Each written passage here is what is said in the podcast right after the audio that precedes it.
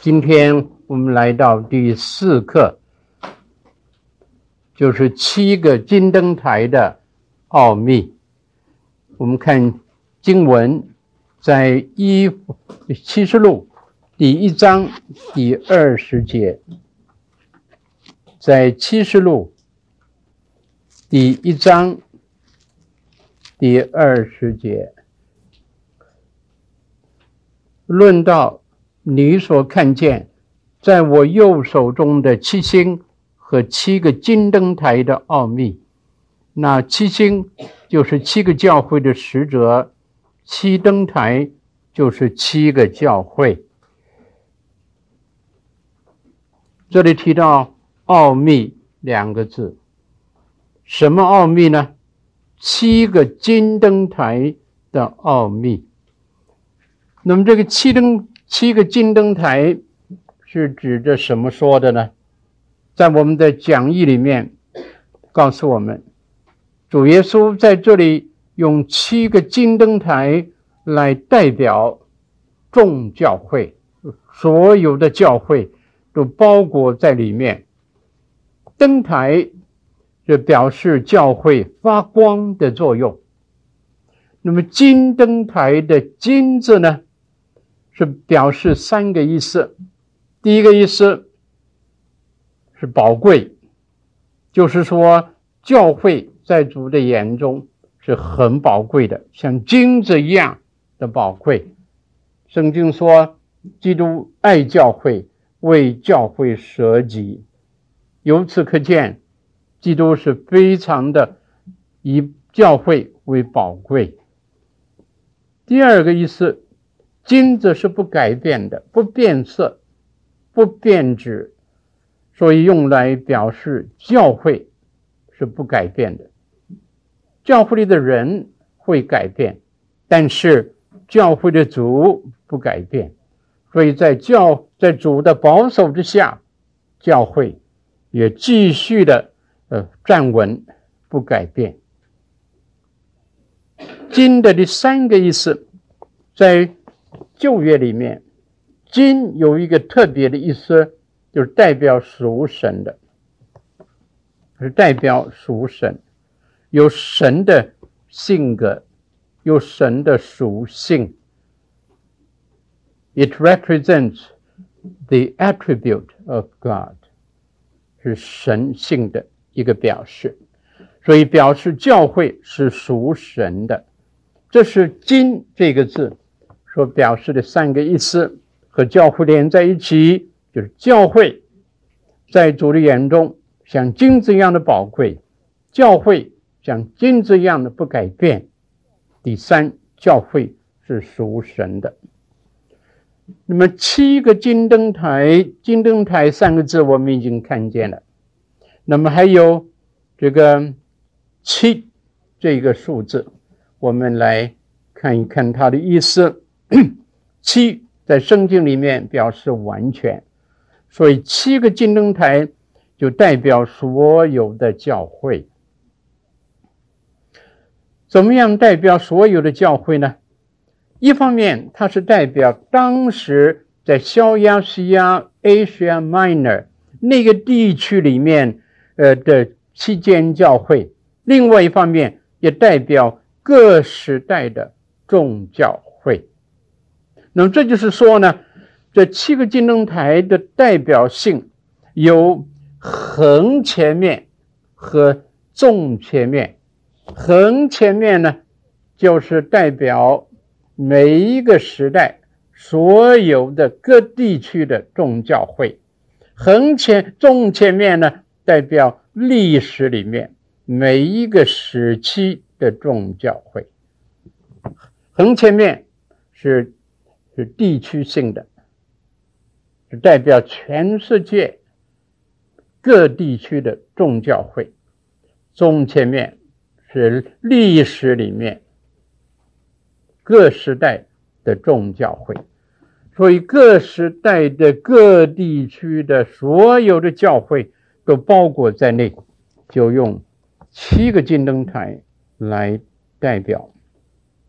那么，为什么我们认为？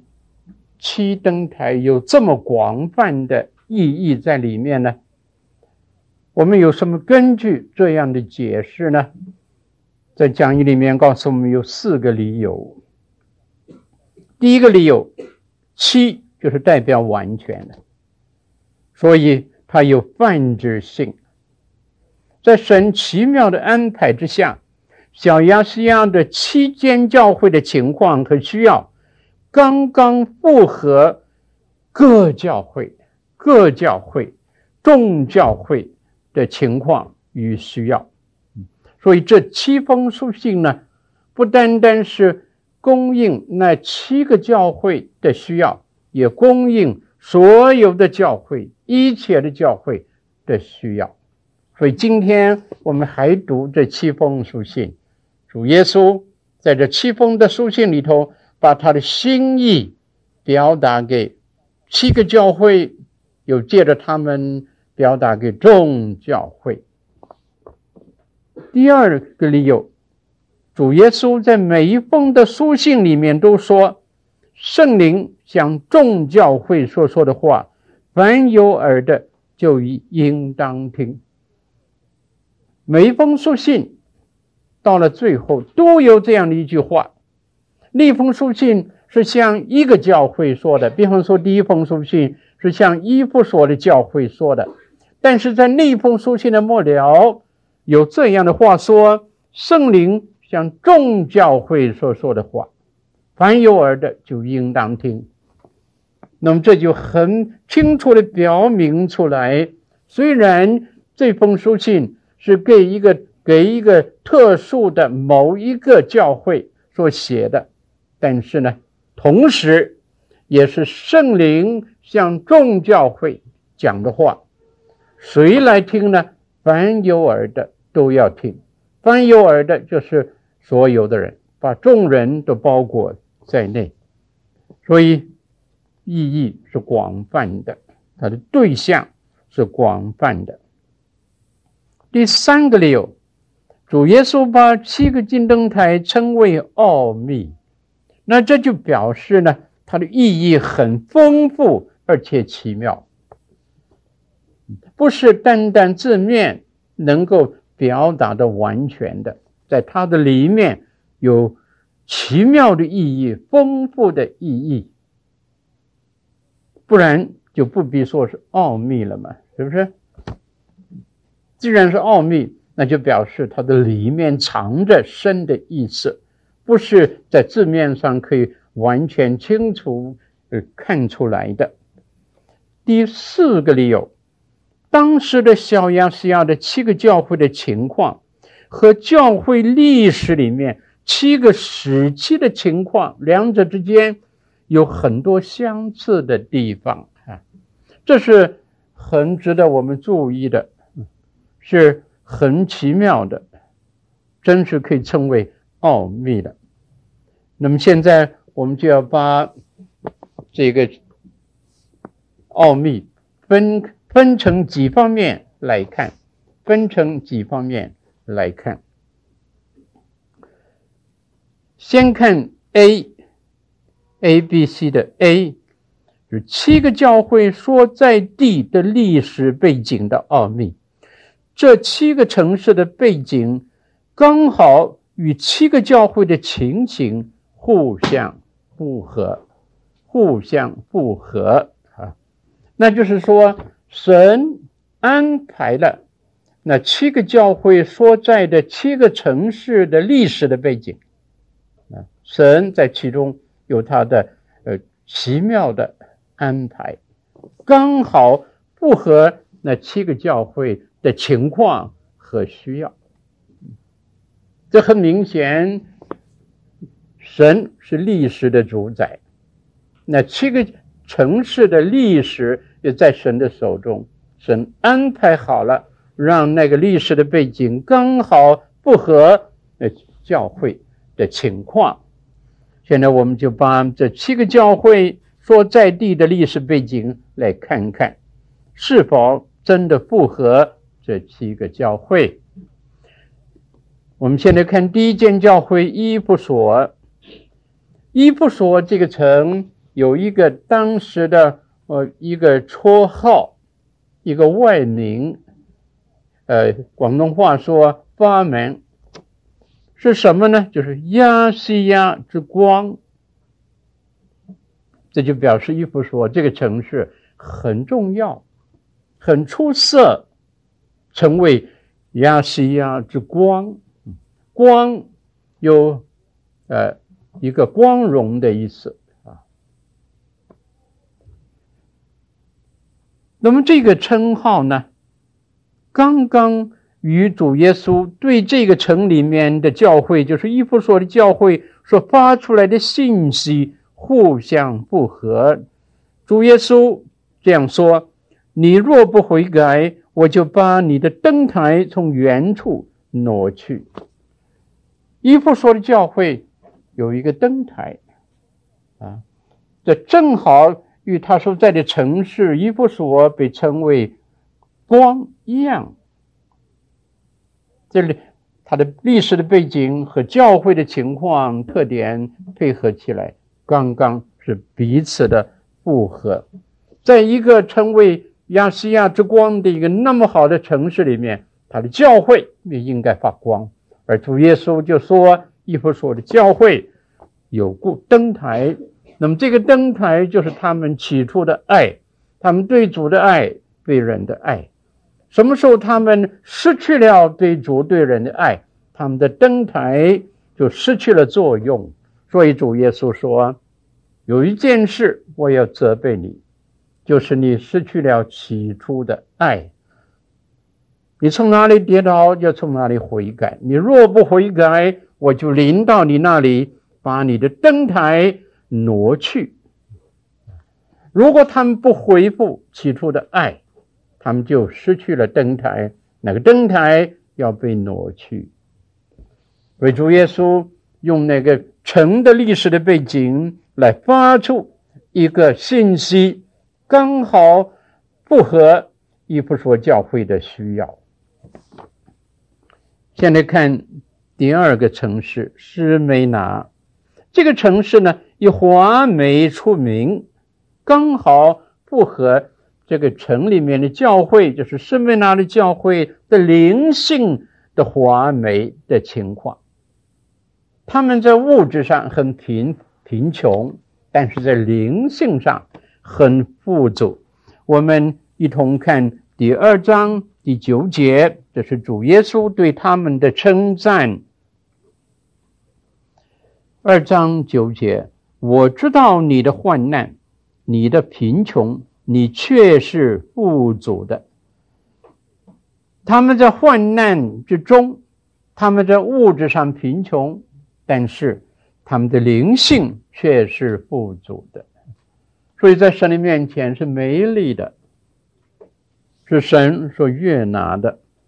那么这种的情况刚好符合这个城，呃，是以华美出名，他们的环境和他们的灵性刚好配合起来。那么现在我们看第三个城市。别迦摩，那么这个城的历史的背景就是是罗马帝国敬拜皇帝的中心地，在这个城里头，别迦摩里头有第一间的敬拜罗马皇帝的庙，所以这个城是以拜偶敬拜偶像出名了。那么，在这个城里的教会的情况怎么样呢？我们看第二章十三节到十五节。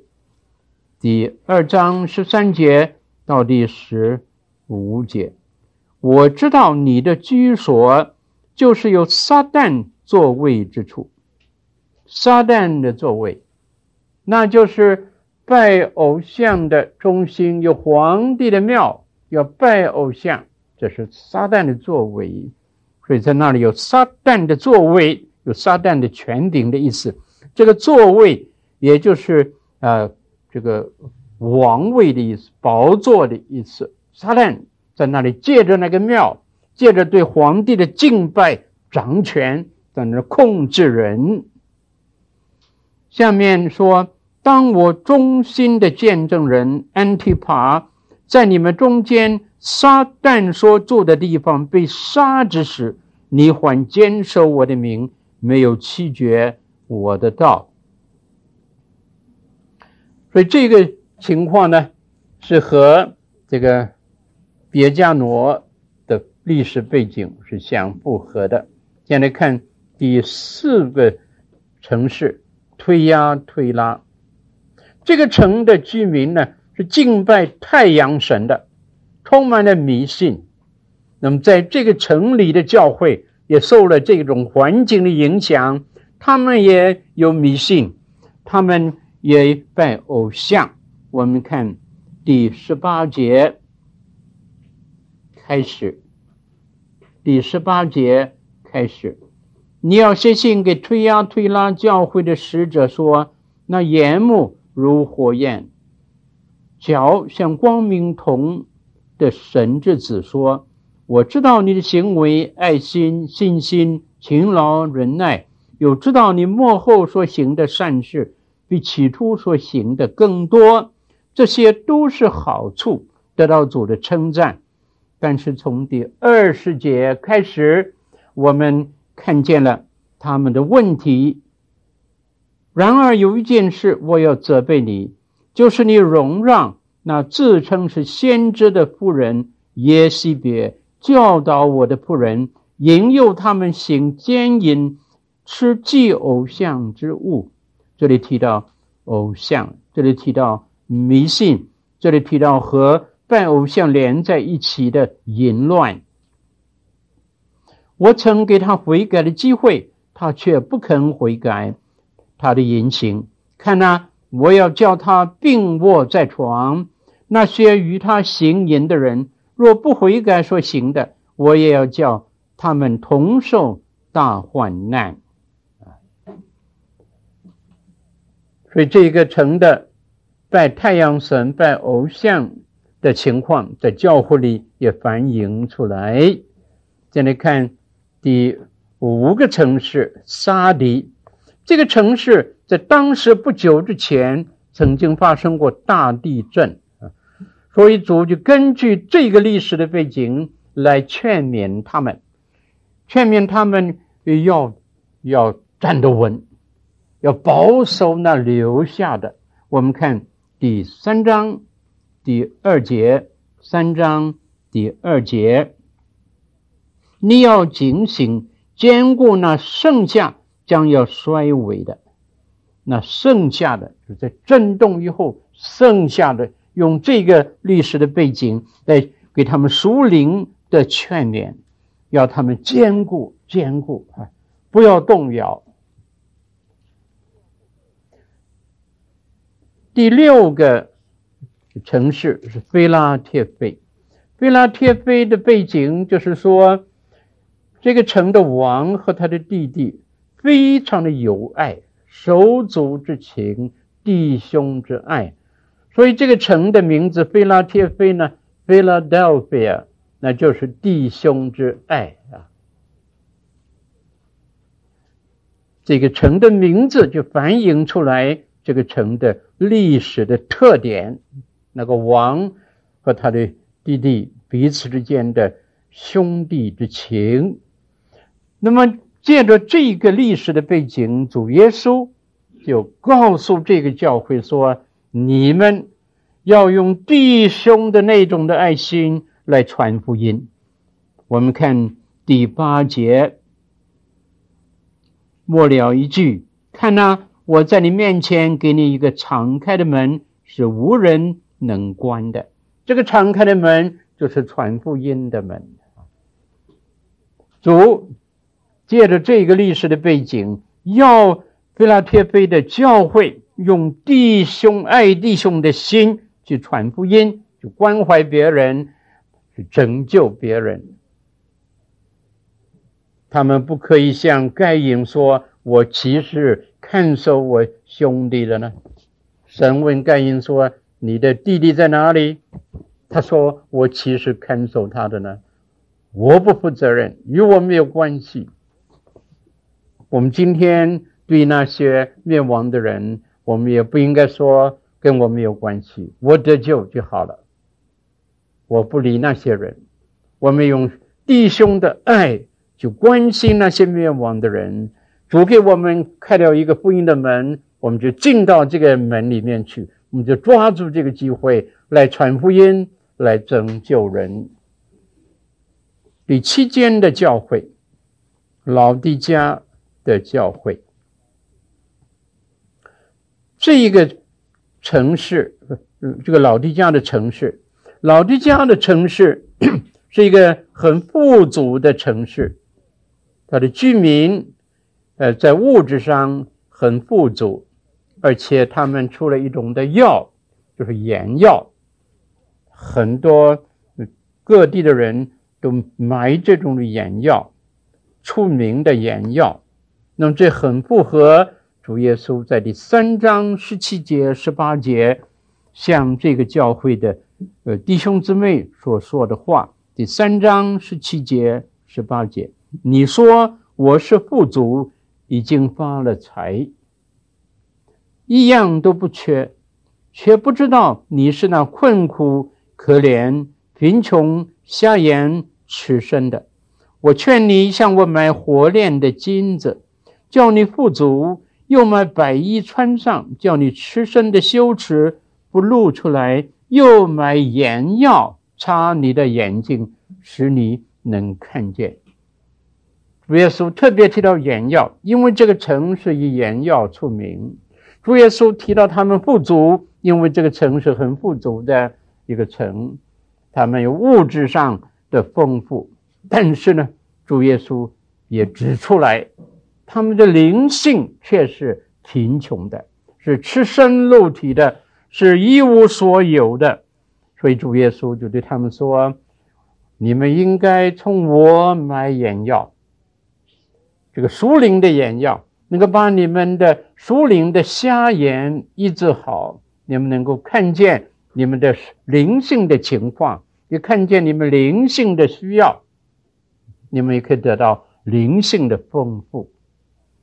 与他们的历史的背景和他们的灵性的呃情况，能够放在一起做一个对比，使他们。得到提醒，得到勉励。好，这是七个教会第一方面的奥秘，就是在神的安排之下，这七个城市的历史背景和教会的属灵的情况有复合，有的时候是对比，有的时候复合，成为主耶稣发出信心的一种信息的一种根据。现在看 B。这是第二方面的奥秘，就是七教会名称的奥秘。这七个教会所在地，这七个城市的名字是有意思的。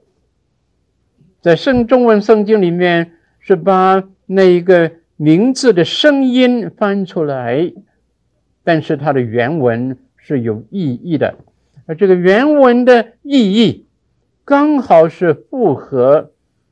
这些教会的实际的情况，这也实在是一个奥秘。所以神不但安排了历史的背景，也安排了他们的名字的意义。我们现在看第一个城市伊夫所，它的原文是合意的意思，desirable 是合意、可喜悦的意思。就表示伊夫所的教会呢，很符合主的心意，让主来满足这个教会。伊夫所的教会实在是很好。我们看第二章第一节到第三节，你要写信给以弗所教会的使者说：那右手拿着七星，在七个金灯台中间行走的说。我知道你的行为劳碌忍耐，也知道你不能容忍恶人。你也曾试验那自称为使徒的，却不是使徒的，看出他们是假的来。你也能忍耐，曾为我的名劳苦，并不乏倦。你看这里，他们有信仰上的优点，满足主的心。他们会试验那些自称为使徒的假使徒，认出他们是假的来，这就表示他们的信仰一点也不糊涂。有人向他们传讲什么道理，他们听的时候很会分辨，一听知道这是错的道理，这是假的道理，这是不合真的使徒教训的道理。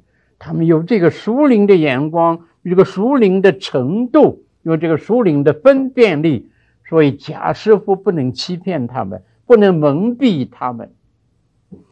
这是合主心意的信仰。同时呢，在他们的侍奉上，他也很好的表现。他们忍耐，他们为主的名劳苦不乏倦，继续的劳苦啊，他们为主工作能够忍耐。遇见难处也能够忍耐，遇见呃不顺利的事，遇见打击，他们也能忍耐，这就表示他们符合主的心意。第二个城市是美拿，这个名字呢是呃谋要的意思，谋药大家都晓得是一种的香料，这种香料呢。经过火烧的时候，它的香味就特别发出来。那这个名字非常的符合这个教会的情况。这个教会为主受逼迫。你看，在这里二章第八、第九节，我知道你的患难。这个患难就是逼迫的患难。他们受宗教的逼迫，受政治的逼迫，那么在这样的逼迫之中，他们站得住。第十节，主勉励他们说：“你将要受的苦，你不用怕。魔鬼要把你们中间几个人下在监里，叫你们被试炼，你们必受患难十日。你勿要至死忠心，我就赐给你那生命的冠冕。”他们已经在患难中。有好的表现，很刚强，很勇敢，很坚定。在这里，主耶稣在继续的勉励他们，因为他前面还要受患难。当他们受患难、受试炼之中，他们发出来爱主的香气，他们得胜的香气，忍耐的香气，蒙族的悦纳，像魔药被火烧的时候。发出香气一样。在去年的四月，呃，Billy Graham 到中国去，呃，讲到，在教会里讲到，在几间大学讲到，他也有机会去去拜访王明道先生。他去，他们见面的时候，Billy Graham 就对王明道先生说：“好不好，请你给我。”一个劝勉，an advice，王明道先生就说：“勿要至死忠心，你就必得那生命的冠冕。”就是在这里二章十节的十节的话，“勿要至死忠心，我就赐给你那生命的冠冕。”就是这是王明道先生自己的一个呃一个表现。他坐监二十几年，他在压力之下，但是他的信仰仍然保持，他仍然站得住，他做出了美好的见证。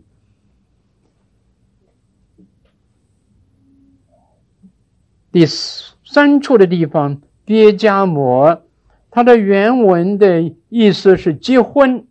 那么在这一个城市里的呃教会呢，我们看见。他们的历史的背景是罗马政府推行政教结合，他们要在那里的居民拜皇帝的像，拜是宗教，那么他用这个宗教的方法来达到政治的目的，就罗马帝国要统治全国的人，他们想单单政治的统治力量还不够。如果政治的统治再加上宗教的统治，那就更稳固了。所以他们在那里推行，在那里提倡政教，是政治和宗教联合在一起。那么在这里的这个教会也受了这个影响，他们在这个政府的强迫之下要拜皇帝的像，在这样的情况之下，有的人就跌倒了，有的人就能够站得住。你看，在这个二章二章第十三节下半节。十三节下半节，当我忠心的见证人安提帕在你们中间，撒旦所住的地方被杀的时候，你还坚守我的名，没有弃绝我的道。这是他们中间一部分的人的表现，强迫要拜皇帝。他们在这样的试炼之下，他们仍然坚守主的名。这是非常好的表现，但是另外一方面也有跌倒的人，跌倒的地方，那就是下文所说的吃祭偶像之物、行奸淫的事啊。所以在那个教会里面，有人站得住，有人跌倒了。第四处的。城市是推压推拉，那么这个名字的原文是烧香的意思。在这个地方，教会被迷信包围，信徒被试探拜偶像。所以下面我们看第二章第二十节。然而有一件事我要责备你，就是你容让那自称是先知的妇人耶西别教导我的仆人，引诱他们行奸淫。是祭偶像之物，教会受了外面环境的影响，里面也有拜偶像的情况，是非常的可惜。第五个城市沙底，沙底的原文是余留啊，余留的意思，the remains，余留的。那么这在这里的教会呢？名存实亡，但是呢，仍然有余留的忠诚的信徒。我们看两节的圣经，第一节，第一节，你要写信给撒底教会的使者说：那有神的欺凌和七星的说，我知道你的行为，按名你是活的，其实是死的，是名活实死。一个很好的名字，是基督的教会，复活的主的教会，好像应该是个有生命的教会，但是呢，事实上是死的，没有生命，没有属灵的实际。但是在这样的情况之中，有一部分的信徒，他们得胜，他们有好的表现，他们有属灵的实际，有好的品格。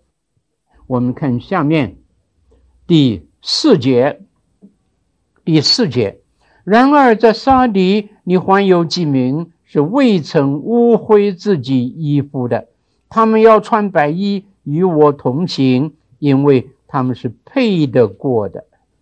这这一部分的基督徒，他们和主同行，他们身穿白衣，表示他们。的品格很好，他们是圣洁的人，他们和主同行，就表示他们认识主，他们属于主，他们跟从主。所以这个余留这个意思也很符合这个教会的情况。第六间，第六处的呃地方叫菲拉铁非，就刚才提过了。菲拉铁非的原文就是弟兄相爱的意思。哎，在这里的教会得到神给他们开一个敞开的门，他们要凭着弟兄的爱心去传福音、拯救人。第七处的地方，老底嘉，那么这个名字是呃义民 （righteous people） 啊，表面看是很好，但是事实上就是自以为意。他们说我们什么都有了，我们发了财，我们样样富足，一样都不缺。他们自以为好。那么这个老底嘉这个名字还有另外一个可能的呃意思，一个翻译就是老城堡，an old castle，古老的城堡啊。那么这是那很难对付的，老城堡是很难对付的啊，你很难攻进去。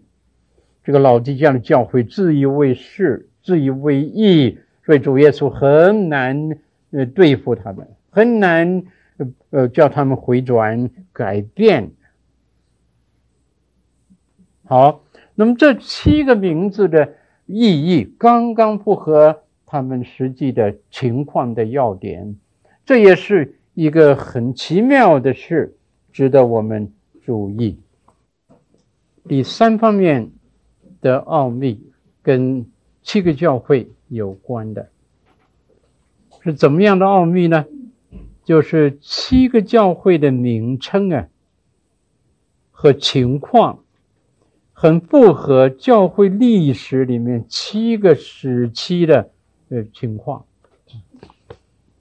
嗯，这是中面看的，中面看，我们看过了这个横切面，现在看呃中切面。现在是这个 horizontal，我们看过了这个啊，这个 vertical，现在看 vertical，我们看过了 horizontal，现在看 vertical 的分析。嗯，有的人呢认为，呃，这样讲法呢，就是说七个教会的情况和七个教会历史时代的情况相符合，他们不大赞成这样的。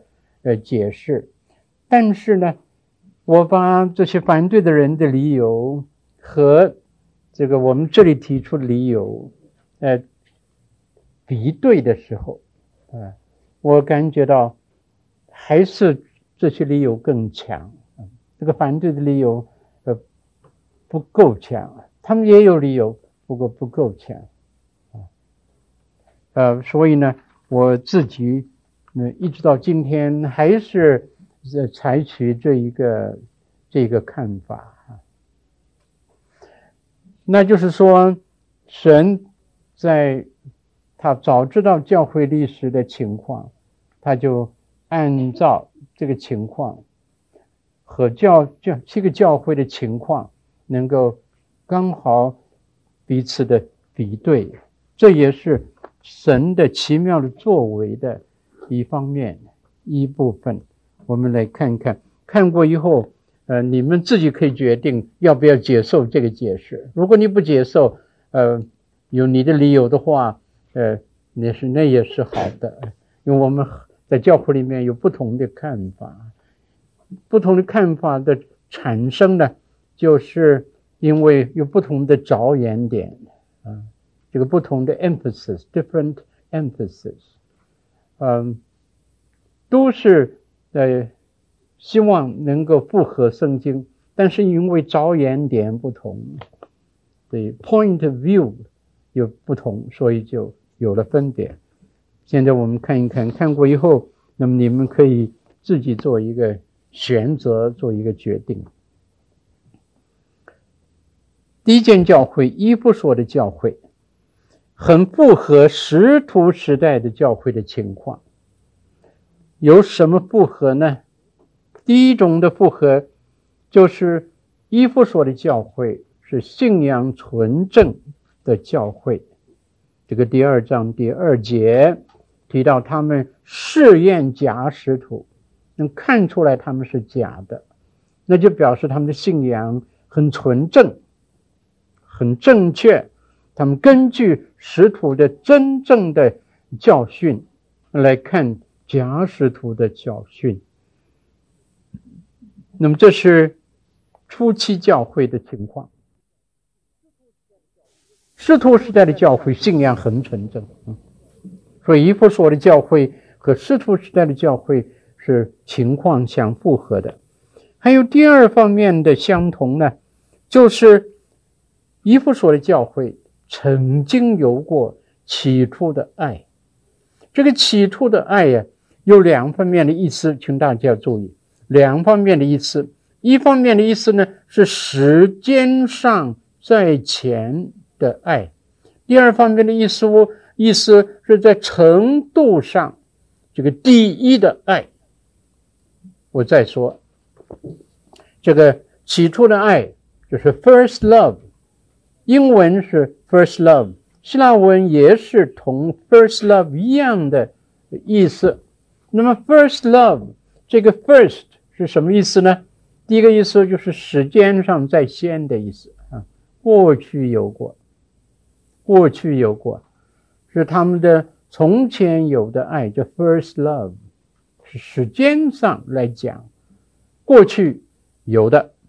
那么还有第二方面的意思，在程度上讲，那就是 first degree，好像我们说这个 first love 是一个最真诚的 love，是最。这个深入的 love，最强的 love，所以 the first love is the most ardent love，the deepest love，the strongest love。我们用 first love 时候有这个意味在里头，指的程度讲的。那么伊夫所的教会起初的爱也有这两个因素在里头，他们在起初的那个早期里头，在先的时期里面。爱主，那就是在师徒时代，圣灵降临以后，那一段的时间，教会火热，爱主的心非常的深，非常的真，非常的诚恳。但是后来也慢慢慢慢，他们就失去了那个起初的爱。不但时间是这样，在程度上也是这样。他们最早的爱是最强的爱。最高的爱，最真诚的爱，慢慢失去。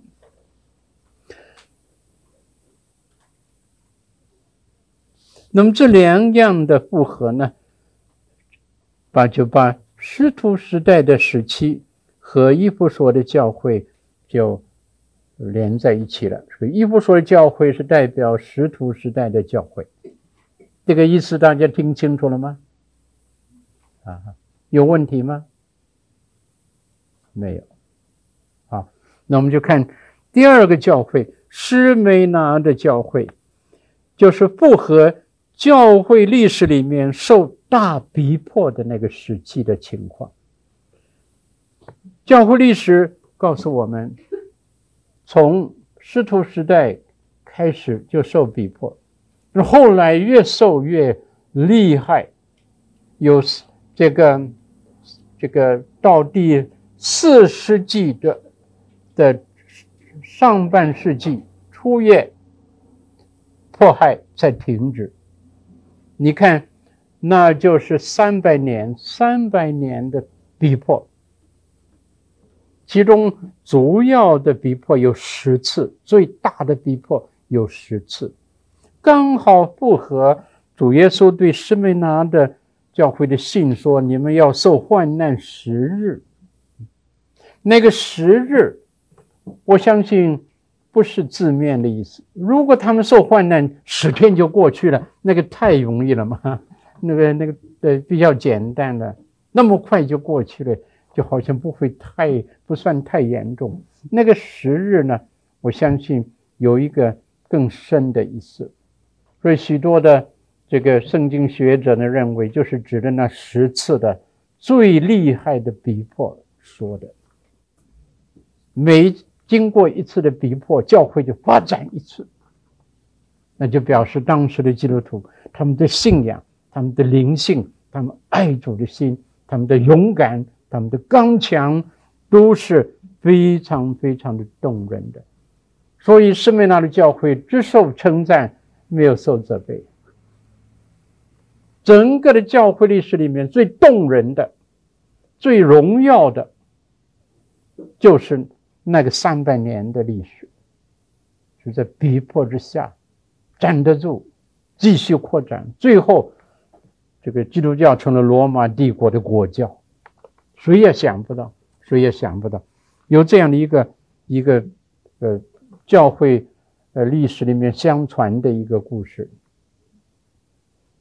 有一次，当基督徒因为受逼迫，不能够公开聚会，他们就跑到罗马的墓穴里面，就 catacombs 啊，地下面的那个坟墓的穴道里头，他们的坟墓是盖在地下面的，不是地上面的。他们就在那里聚会，聚会的时候，他们唱诗赞美主。唱完的诗，有一个弟兄站起来，他说：“我要说一个预言，我有一个感动。”他说：“今天我们是在地下穴、墓穴、坟墓的穴道里头来唱赞美基督的诗。不久的将来，有一天，赞美基督的歌声要在罗马的王宫里面要唱出来。”他讲完了就坐下。那些弟兄怎么听见呢？在他们的感受不同，有的觉得哎呀，这个好像不可能啊，但有的觉得这是神的一个安慰，这个鼓励啊，是神这个计划。但是果然不久，后来呢，在罗在这个尼罗王的王宫里面，有些他这个朝廷里面的这个。的人员就信了主，真是在罗马的王宫里面有基督徒在那儿敬拜主、颂赞主。后来尼罗王开始就逼迫教会了，啊，这个犹太人基督教会就诬告、诬赖基督徒，那个罗马城里发生火灾，他们就说这是基督徒放火，结果尼罗王又趁机会。有政治的理由，他就大大的迫害、屠杀基督徒。但是，经过了那个大迫害以后，信主的人更多了，教会更发展。所以，我们看见在那个时期里面，哎，真是像这个士每拿教会里主的话一样一样。现在看第三个时期。别迦摩的教会，在这个教会里头，我们看见哈，他的城市的背景是拜罗马皇帝，政教联合。那么这个政教联合的情况呢，也符合教会历史里面，在基督教成为罗马的国教以后，就是第四世纪到七世纪。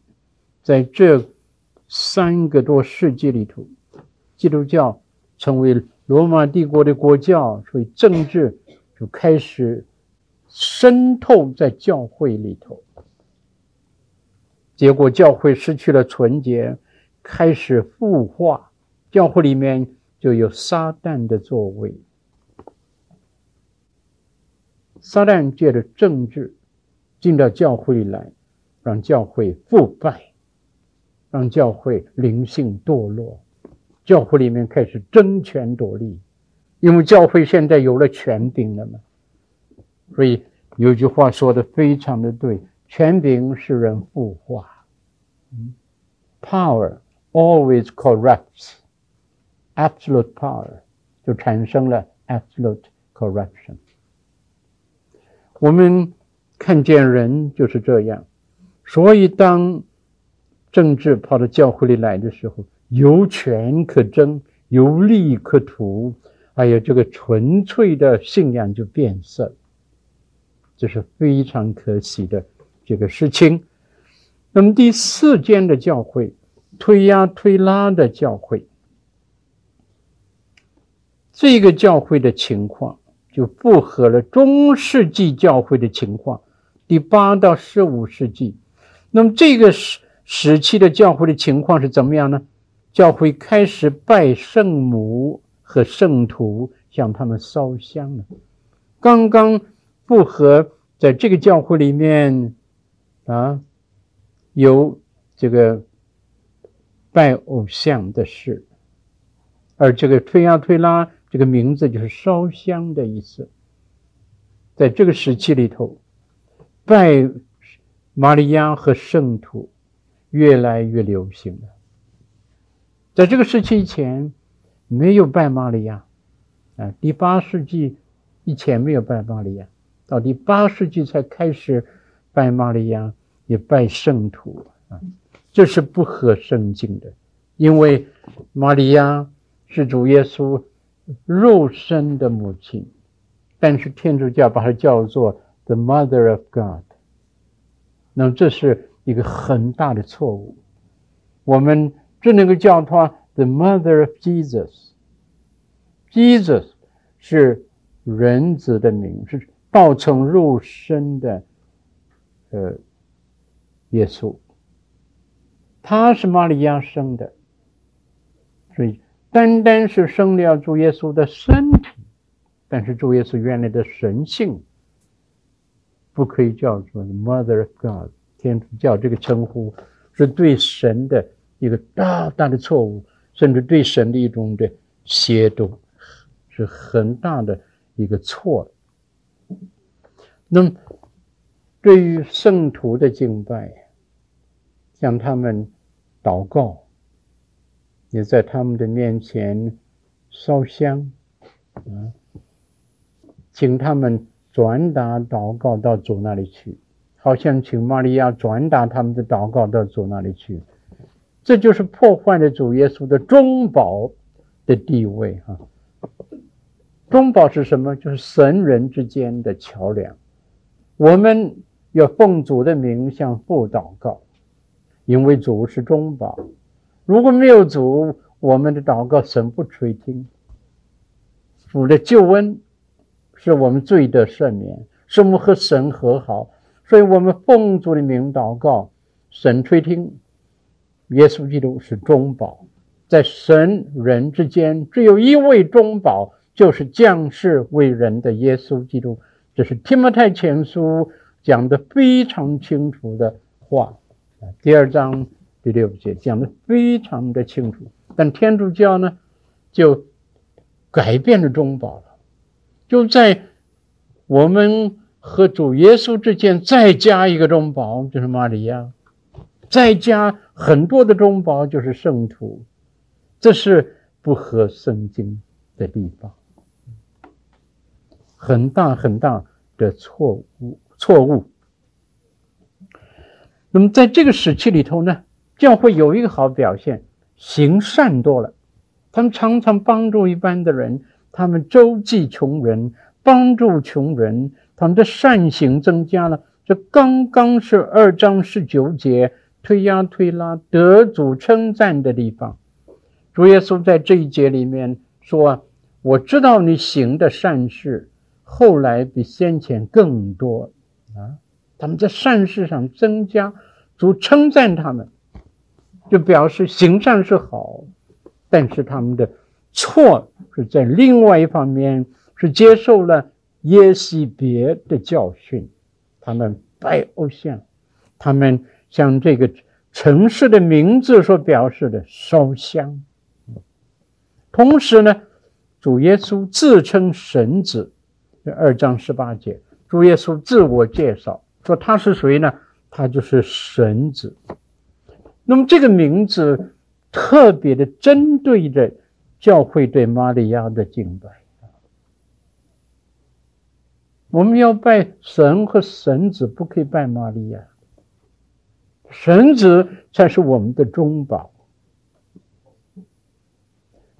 那么在这个时期呀、啊，兴起来许多不合圣经的各种理论，就好像买赎罪券啊。天主教这个时候买赎罪券，因为教皇需要钱，所以呢，他就卖这个赎罪券。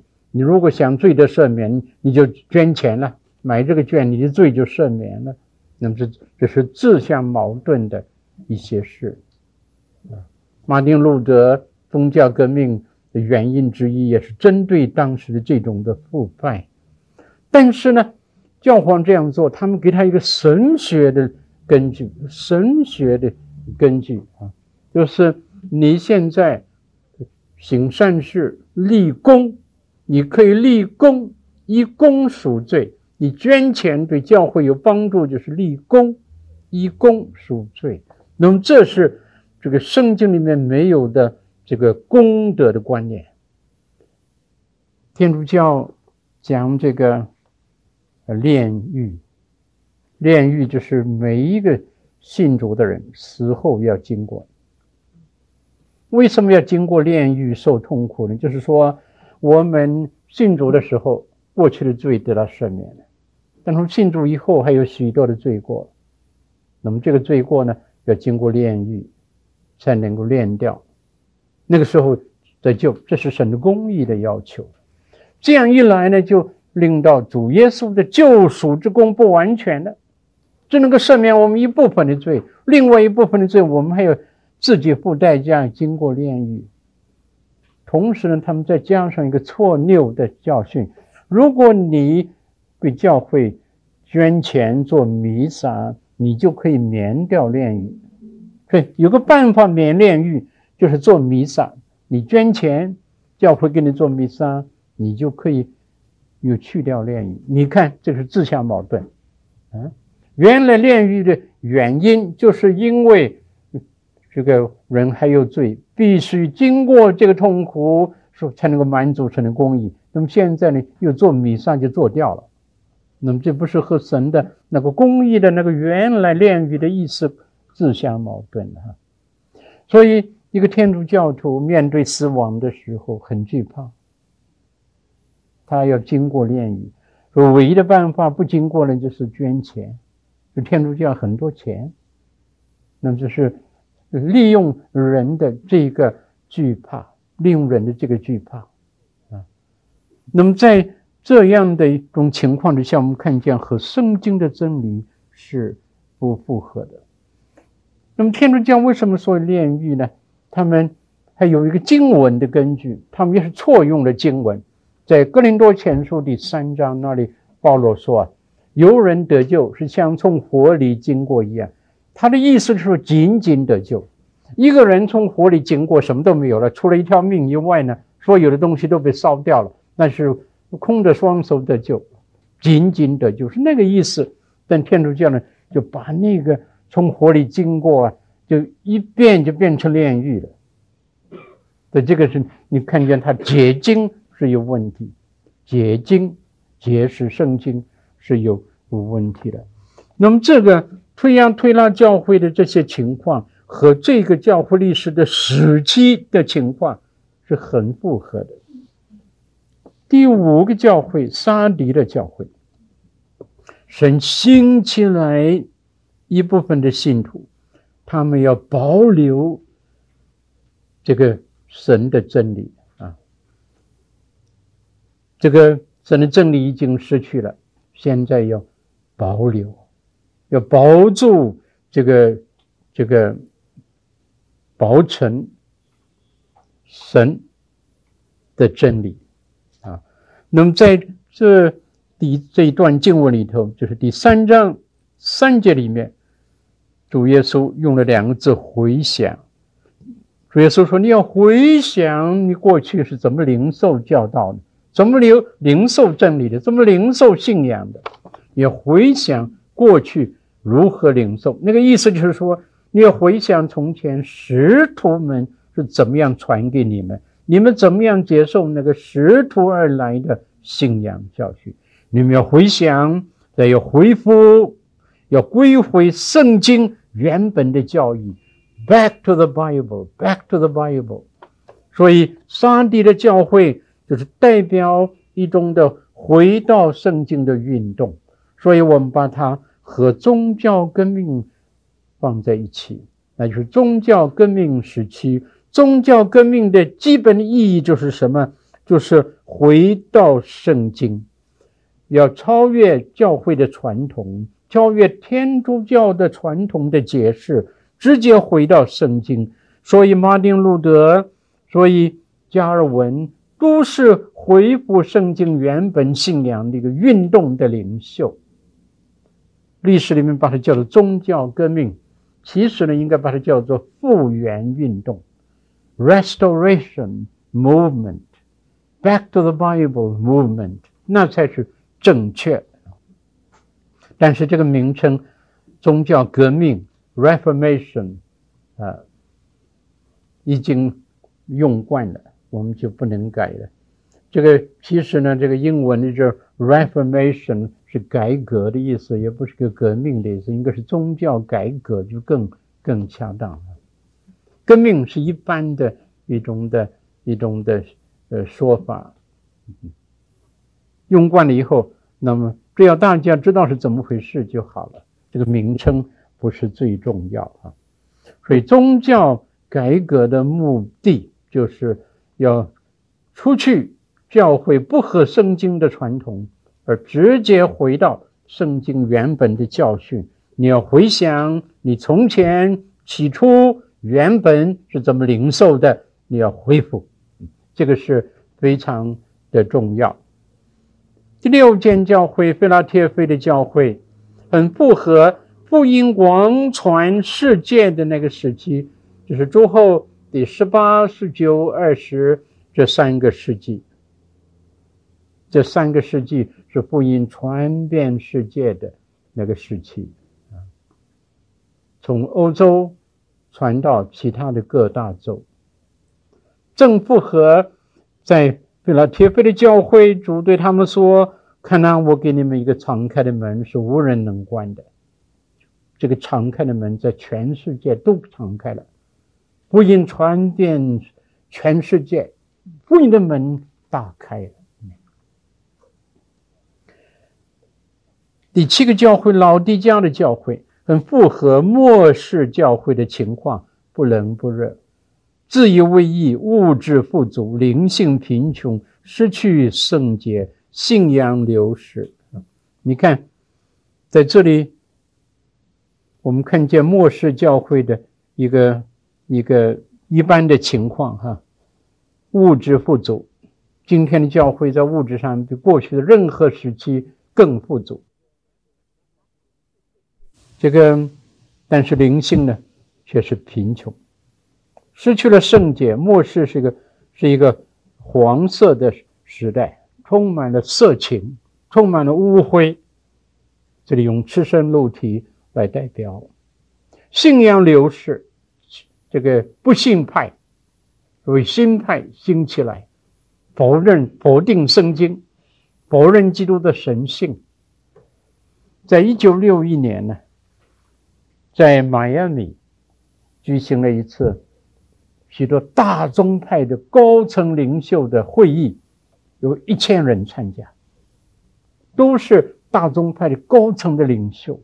在那个大会里头，有人就把一些问卷派给他们，请他们回答。他们收集的这个问卷，做一个统计，有百分之三十一的人不信耶稣的神迹，有百分之三十三的人不接受耶稣的神性，认为他不是神。啊，对不起，百分之六十六的。的的比例不信神迹，百分之三十三的比例否认耶稣的神性，百分之三十一不相信有来生。看看啊，还有百分之三十二是啊这个啊不相信一位有位格的神。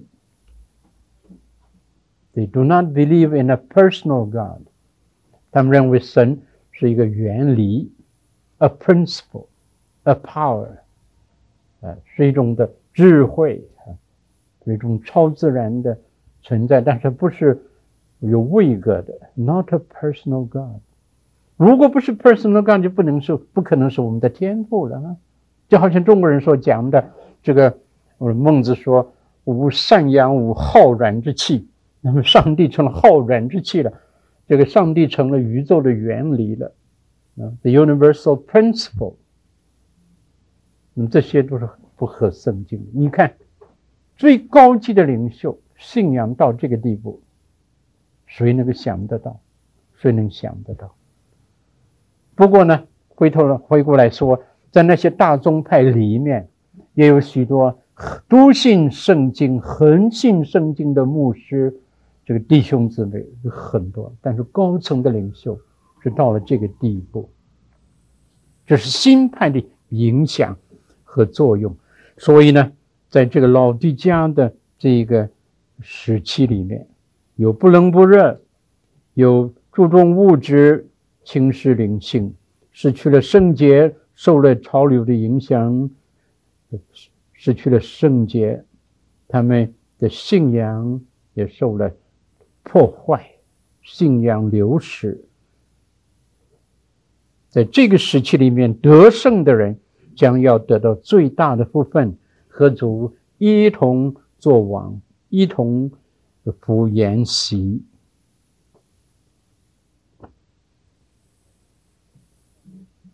那么现在我们来到 D A B C D，就是这七封信里面主的自称，都与主的荣耀的意象互相不合。表示主能够供应各教会一切的需要。我来解释一下，在启示录第一章就有主耶稣的一个荣耀的意象，是使徒约翰在巴摩海岛看见的。那么把这个意象的特殊的情况一一的记下来。主的面像烈日放光，主穿着。